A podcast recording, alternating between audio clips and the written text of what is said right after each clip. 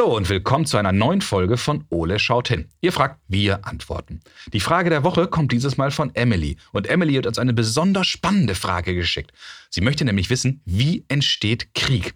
Hey Emily, ich finde, das ist eine tolle und absolut berechtigte Frage. Vielen Dank dafür. Und da schauen wir doch mal richtig gerne genauer hin. Aber zuerst schaue ich mal, was unser großer blauer Kumpel gerade so macht. Und dann legen wir los.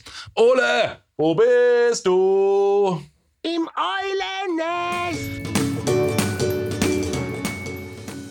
Hi Ole. Ja, ja. Hä, was ist denn los? ja ich habe Zeitung gelesen. Ja, das soll vorkommen. Ja, und was ich gesehen habe, das hat mir nicht gefallen. Hast du dir wieder eine Reportage über Kreuze durchgelesen? Nein, die Nachrichten. Huch, du liest die Nachrichten. Und worum ging's? Hm, Um Kriege, Konflikte, Kämpfe. Boah, das ist aber hart. Ja, und, und ich verstehe es nicht. Warum müssen sich die Menschen immer bekämpfen und bekriegen? Das ist echt eine sehr, sehr gute Frage, Ole. Ja, und selbst wenn man sich streitet, dann ist es doch noch lange kein Grund, Gewalt anzuwenden. Also wirklich. Kumpel, ich sehe das komplett so wie du. Es macht doch viel mehr Spaß, miteinander zu spielen und, und zu leben, als, als gegeneinander zu kämpfen. Mensch. Ole, du sprichst mir aus der Seele. ja, also warum das Ganze?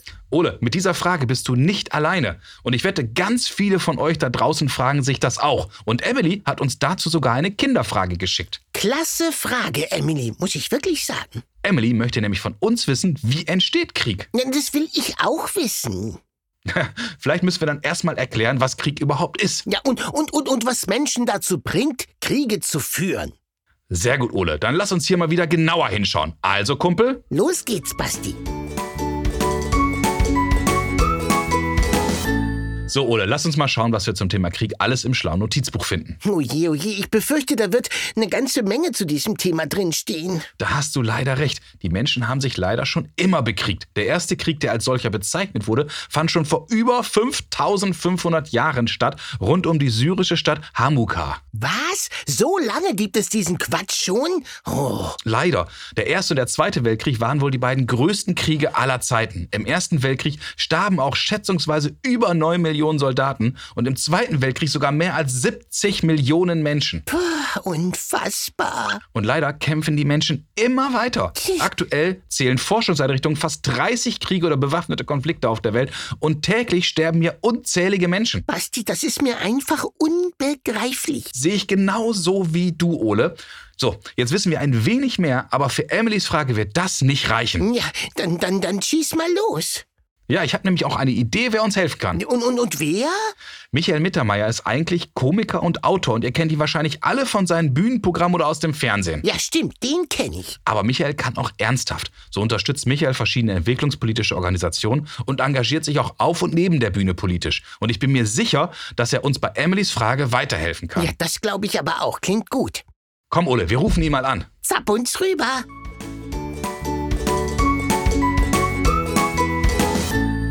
Hallo Michael, schön, dass du Zeit für uns hast. Hallo, Servus. Ja, freut mich. Moin. Du, wir haben eine ganz spannende Frage von Emily bekommen und Emily hat uns gefragt, wie entsteht Krieg? Michael, hast du da eine Ahnung, wie entsteht so ein Krieg überhaupt? Ist äh, keine leichte Frage. Es gibt auch keine, Ja. es gibt auch keine ganz kurze Antwort. Also, ähm, oder die kurze Antwort ist, Krieg entsteht auf alle Fälle schon mal, wenn ein paar Leute komplett anderer Meinung sind über was ihnen zusteht. Ich glaube, Krieg entsteht vor allen Dingen dadurch, dass der eine glaubt, das gehört mir und der andere sagt, nein, das gehört mir. Und wenn du mir das nicht gibst, dann kriegst du eine auf die Nuss, wenn man es jetzt mal ganz einfach sagt. Aber es ist am Ende des Tages tatsächlich oft so, dass die komplexesten Dinge ganz klein und einfach anfangen. Und, und ähm, das auch die, diese, diese, die Entstehungen von Weltkriegen sind ganz am Anfang, der sagt, nein, das gehört mir, nein, das gehört mir, ich will das zurück. Na, wenn du das, dann greife ich dich an, nein, dann greife ich dich an. Und schon sind zwei am Streiten. Und dann haben, und wenn sie Waffen haben, dann, ja, kann Krieg entstehen, wenn es Länder sind. Ja. Ja. ja, genau, du hast ja gerade diesen irgendwas mit den Weltkriegen. Ich meine, darüber haben Ole und ich gerade schon mal gesprochen, dass es ja zwei große Weltkriege gab, wo am Ende auch unzählige Millionen von Menschen ihr Leben lassen mussten.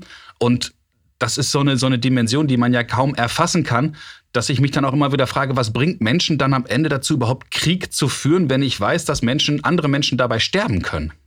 Das ist eine, eine Frage, die, glaube ich, schwer zu beantworten ist. Dass zu verschiedenen Zeiten waren ja auch ähm, zum Beispiel im Ersten Weltkrieg, und mhm. ich habe vor kurzem erst eine Doku drüber gesehen und wir haben in, in einem eigenen äh, Podcast, den ich mit meiner Tochter habe, Synapsen Mikado, drüber gesprochen. Ähm, da sind die jungen Menschen freudig in den Krieg gezogen, weil sie dachten, ja, mhm. wir kämpfen für das Vaterland, für das Gute und wir tun was Tolles. Dann haben sich ähm, äh, Jugendliche älter gemacht, wie sie waren, damit sie kämpfen durften. Und, ähm, und dann ist das ja ganz bitter geendet mit Millionen Toten und man hat ja. selber, ich verstehe es ja selber, also ich zum Beispiel habe in meinem System, ich bin ein sehr gewaltfreier Mensch. Ich kann, mhm. also ich glaube schon, ähm, man muss natürlich schon im Kopf auch ähm, die Dimension haben, dass man Gewalt anwendet für irgendwas. Also wenn du was zurück willst, mhm. haust du den mit der Schaufel oder haust du ihn nicht. Wenn du nie hauen würdest, dann würde ein Krieg weniger entstehen, weil dann gibt es ja keinen, also dann gibt es keinen Kampf. Aber ähm, was Wahnsinn ist, dass ich glaube, wenn ein Krieg mal beginnt, und das ist bei vielen Kriegen so gewesen, dass die Menschen in einem Land das Gefühl haben, wenn sie den jetzt nicht unterstützen, dann wird es ihnen schlechter gehen, wird ihnen was weggenommen, sterben sie vielleicht, ähm, dass wir werden verlieren. Also es gibt dann so ein Zusammengehörigkeitsgefühl von den einzelnen Ländern. Und mhm. eigentlich wäre es ja am besten, und das ist natürlich so eine ganz komische, also sehr utopische Idee oder eine abgefahrene Idee, wenn alle Menschen, die eigentlich keinen Krieg wollen, sich zusammenschließen würden, dann wären die anderen eigentlich weniger. Ja, stell dir vor, es ist Krieg und keiner geht hin. Das ist ein Satz, der immer gut war und immer gut sein wird. Ja. Ja. Jetzt hast du ja gesagt, du hast das auch mit deiner Tochter diskutiert. Sie hat ja nun noch einen anderen Blick wahrscheinlich als, als Teenager, als wir darauf. Wie hat sie das denn eingeordnet? Das würde mich mal interessieren. Für sie ist das erstmal natürlich auch schräg ähm, zu sehen, wie ähm, wie gesagt, zum Beispiel beim Ersten Weltkrieg, mhm. da wird der Thronfolger wird erschossen und dann heißt sofort, ja, die haben das gemacht, das ganze Land ist böse. Ja. Und das ist für sie so schwer verständlich, wieso kann man ein ganzes Land verantwortlich machen für eine Tat, die da passiert. Und, ähm, und das ist ja, glaube ich, aber auch, das ist leider die Fähigkeit von zum Beispiel auch, ja, wenn man bei uns beim Zweiten Weltkrieg in Deutschland, mhm. Adolf Hitler hat den Deutschen irgendwie glaubhaft gemacht, die anderen wollen euch alle umbringen, die wollen euch alles wegnehmen, mhm. die sind alle böse, weil sie das und das getan haben. Und ähm, es sind nicht alle Menschen eines Landes böse. Ja.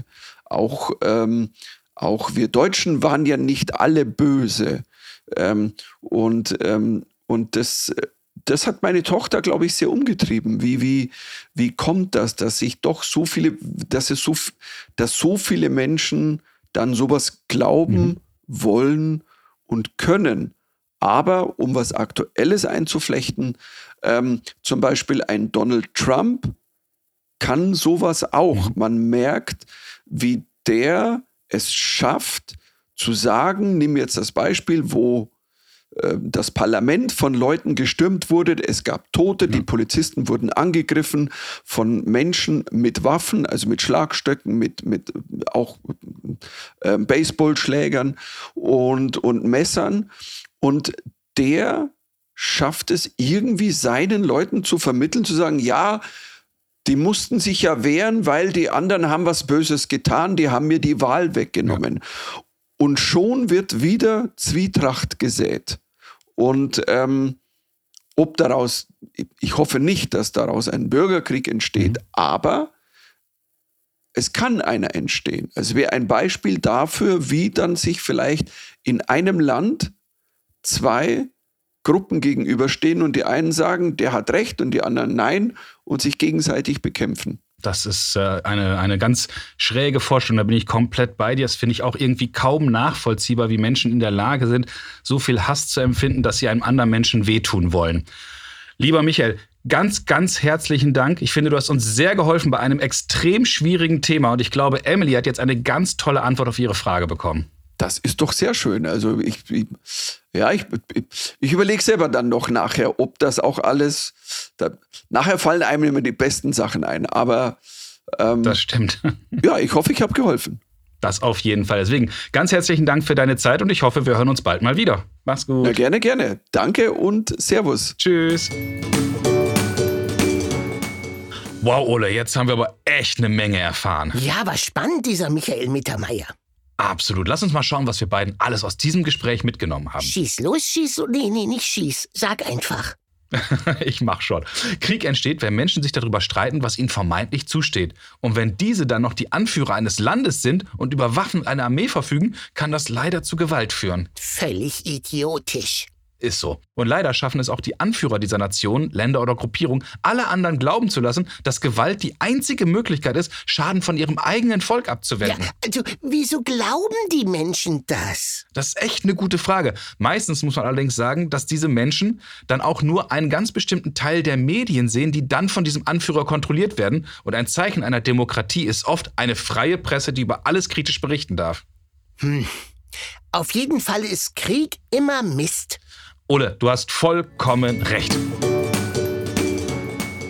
Liebe Emily, das war eine super spannende Frage von dir und ich hoffe, Michael, Ole und ich, wir konnten dir heute zumindest ein wenig weiterhelfen. Ja, das hoffe ich aber auch. Wenn ihr Fragen an Ole habt, dann ruft uns doch an und sprecht uns eure Frage auf unseren Anrufbeantworter. Unsere Telefonnummer ist 0541 310 334. Oder schickt uns zusammen mit euren Eltern eine E-Mail. Ihr erreicht uns unter fragen.ole-podcast.de. Und schaut auch mal auf unserer Homepage vorbei. www.ole-podcast.de. Jo, und bis zum nächsten Mal, wenn es dann wieder heißt Ole, Ole schaut hin. hin. Äh, du, Basti? Äh, ja, Ole?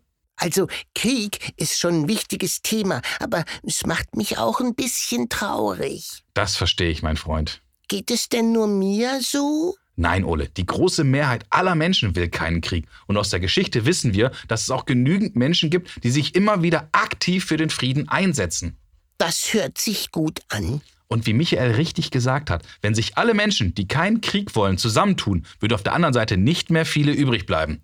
Ja, Menschen sollten lieber zusammenhalten, statt sich zu bekämpfen. Genau so ist es. Mhm. Und am Ende ist es auch das, was uns verbindet, immer stärker als das, was uns trennt. Mhm. Du, Basti, äh, ja, Ole? Ich glaube, für meinen innerlichen Zusammenhalt brauche ich jetzt einen Kuchen. weißt du was, Ole? Was denn? Genau das machen wir jetzt. Du holst mal die Kuchenform. Oh, weißt du was? Hol mal die Herzkuchenform und ich schaue nach, ob wir alles da haben für einen herzförmigen Schokoladenkuchen. Ja, hurra!